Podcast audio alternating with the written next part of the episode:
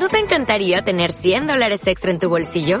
Haz que un experto bilingüe de TurboTax declare tus impuestos para el 31 de marzo y obtén 100 dólares de vuelta al instante. Porque no importa cuáles hayan sido tus logros del año pasado, TurboTax hace que cuenten. Obtén 100 dólares de vuelta y tus impuestos con 100% de precisión. Solo con Intuit TurboTax. Debes declarar para el 31 de marzo. Crédito solo aplicable al costo de la presentación federal con TurboTax Full Service. Oferta sujeta a cambios o cancelación en cualquier momento.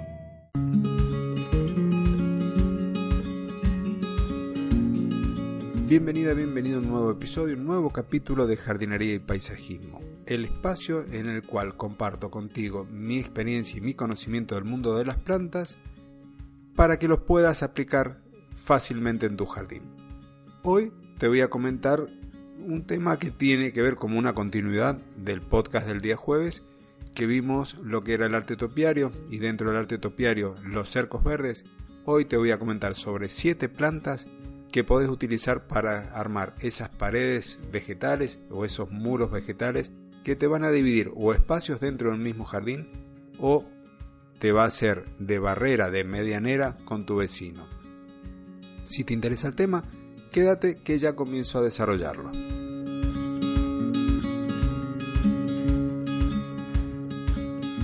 Muchos son los barrios u urbanizaciones acá en Mendoza y en Argentina en general que están reglamentados en cuanto a la división entre las parcelas o los lotes de cada construcción. Esas reglamentaciones establecen que las divisiones sean naturales, es decir, realizadas con plantas. Esos cercos verdes pueden ser multicolores o pueden ser de un verde plano, un verde liso. Hoy te voy a comentar sobre siete plantas que a mí me gustan para utilizar en cercos verdes. Una es la dodonea. Un arbusto pequeño también se puede comportar como un árbol pequeño que está verde en todo el tiempo, es decir, de follaje perenne. ¿Qué particularidad tiene esta, esta planta? Que las hojas, cuando el cerco le da el sol, toman un color púrpura, un rojo tirando a bordó si querés. Esta planta prefiere suelos fértiles, no tolera mucho el exceso de humedad, es una planta que nos permite su cultivo en maceta, con lo cual si vos querés hacer una división, pero estás pensando en una terraza, esta planta podés eh, cultivarla en maceta libremente para hacer la división entre los ambientes o el espacio que te corresponda a vos en esa terraza. Es una planta que tolera bastante bien la sequía, con lo cual si estás cuidando el agua en tu jardín, tenés un jardín sustentable, es una buena opción para que lo coloques, para que la tengas. Una contra esta planta que no es tan tolerante a las heladas muy fuertes. Se quema, sobre todo la parte más expuesta a la planta, después vuelve a brotar, pero se desluce un poco. Cambiando de planta, y si te gustan las gramíneas, otra de las que puedes utilizar es la cortadera. La cortadera en la zona de Mendoza, zona pampeana y demás, suele verse asociada a sectores donde hay una buena cantidad de agua. Una ventaja que es una planta, digamos, de crecimiento libre, no va a requerir demasiadas podas, por ahí quizás una poda intensa cada cinco años si la planta se ha ido muy grande. ¿Qué es lo que tiene? Tiene sus hojitas con un borde aserrado, eso por ahí genera algunos cortes en el trabajo cuando uno no es muy cuidadoso, y de ahí su nombre cortadera. Puede llegar esta planta a los 3 metros de altura y puede también cada planta de forma individual cubrir unos 3 metros de diámetro con lo cual el empleo de esta planta se queda reducido o acotado a espacios muy grandes. Saliendo de las gramíneas y volviendo de nuevo a los arbustos, una de las plantas que me gusta, que tiene varias particularidades, es el eleagno. El nombre científico, Eleagnus pungens. Esta planta también tiene follaje perenne, como todas las que se utilizan para el tema de cercos verdes, esta puede llegar a alcanzar los 4 metros de altura, pero en la práctica yo lo que he tenido es que cuando me, les estamos dando más altura, el mismo peso de las ramas hace que se vaya abriendo. Entonces tendríamos que colocar algún par de tensores como para que nos mantenga la verticalidad. ¿Qué es lo que tiene de buena esta planta? Uno, que puede crecer a pleno sol como las otras. Puede crecer también con sombra parcial. Y hay una variedad de especies, no todas son de hojas verdes, hay unas que vienen variegadas, con blanco, con amarillo, y que da la sensación de que están pintadas con un pincel. Muy bonita la planta.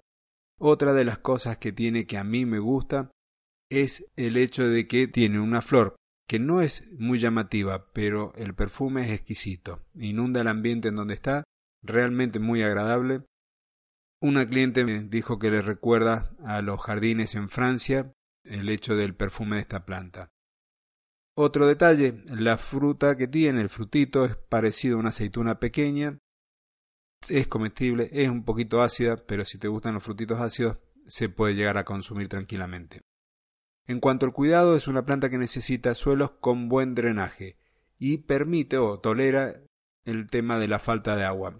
No tanto quizás como la donea, pero sí lo tolera y lo tolera bien. Otro arbusto, el evónimo. El Evonimus japonicus es una planta bastante, bastante conocida. Puede llegar tranquilamente a los 3 metros de altura. Generalmente las variedades que se comercializan poseen algún tipo de marca amarilla o blanca, son hojas variegadas. Tiene unos frutitos de color rojo. Es una planta que también tolera la falta de agua. Y lo que sí hay que tener presente que esta planta cuando está a la sombra suele ser afectada por hongos. Es una pena, hay que andarla tratando con mucha frecuencia porque además de los hongos también la cochinilla hace su aparición. Si te gustan las plantas que pueden llegar a tener dos tonos verde y rojo, por ejemplo, a lo largo de su ciclo vegetativo, la planta ideal es la fotinia. La fotinia es una planta de color verde, las hojas son lustrosas, brillantes, pero sus brotes son un rojo increíble. Es una planta que se adapta muy bien a todo tipo de suelos, puede superar tranquilamente los dos metros de altura, lo que hay que estar cuidando un poco es el tema del riego. El exceso de riego las afecta y las afecta mal. Esta planta es una planta que florece abundantemente y cuando lo hace numerosas abejas la visitan, con lo cual si tenemos personas en la casa que son alérgicas a la picadura de abejas, no te recomendaría que las tengas en el cerco o que las estés llevando con una poda bastante frecuente para ir eliminando las flores. Un trabajo realmente importante al momento de que la planta ya alcanzó su fase adulta. Bueno, ahora te comento sobre un par de enredaderas. El jazmín de lluvia o jazmín de leche, el Trachelospermus jasminoides. Es un pequeño arbusto trepador que tiene un follaje perenne, las hojas son coriáceas, es decir, duras, como en el caso de la fotinia y de las otras plantas que te estaba comentando, de un color verde brillante, la floración es abundante y es muy perfumada. Esta planta al principio tiene un crecimiento lento, pero después, una vez que ya se afincó, que ya se arraigó, que emitió su buena proporción de raíces respecto de la parte aérea, va a crecer a un ritmo importante y parejo. Es una planta que tiene la particularidad de prosperar bien con sombra parcial y con el tema del sol. De hecho, si le da el sol va a florecer un poco más. No es exigente en cuanto al tipo de suelo ni al riego que le estemos dando. Con un riego semanal generalmente funciona bien, crece bien. Esta planta es otra de las que podés cultivar en maceta y que se puede llegar a utilizar no solo como una enredadera para cubrir una pared, para la cual es ideal que tenga cierto soporte, sino también se puede utilizar como cubresuelo. De esta forma la vamos a llevar y nos va a permitir cubrir áreas con media sombra y no recurrir a otras especies como la que vamos a ver a continuación, que es la hiedra, que se utiliza con más frecuencia. Ahora sí, la hiedra. Todos conocen las hiedras, hay muchísimas variedades, cientos de variedades de hiedra con hojas de mayor tamaño, de menor tamaño, algunas con hojas muy pequeñas, verdes, con verdes y blancos y amarillos. Son plantas que pueden crecer bien a pleno sol o a media sombra. Cuando nosotros queremos cubrir muros que estén con más sombra que sol, te recomiendo que elijas variedades de hojas más anchas, más grandes y de verde pleno. Estas van a poder prosperar mucho mejor que aquellas variegadas. No tiene limitaciones en cuanto al suelo, sí es importante, como las otras plantas que te he dicho yo antes, que tengan un buen drenaje. Ninguna de estas plantas tolera muy bien el encharcamiento del suelo. Y esa fue la última de las siete plantas que te prometí que te iba a comentar en este episodio. Te daré más trucos, más tips, otras plantas en otros episodios. No quiero atosigarte, no quiero aburrirte con el tema. Las variedades son muchísimas. Hay una gama importante de plantas dentro del grupo de las coníferas, cipreses, tuyas y demás que puedes utilizar también para armar tus cercos verdes. El cratego o piracanta coccinea o espino de fuego, como lo conozcas en tu zona, también es una de las que se utiliza muchísimo para armar cercos verdes y que además está dando cierto nivel de seguridad por sus espinas. Pero hasta aquí te voy a comentar hoy. Quiero hacer un pequeño paréntesis, quiero agradecer a la comunidad que me está escuchando.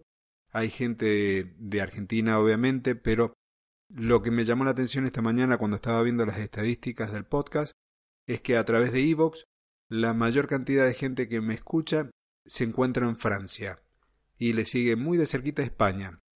Un saludo muy grande para ellos que están del otro lado del charco.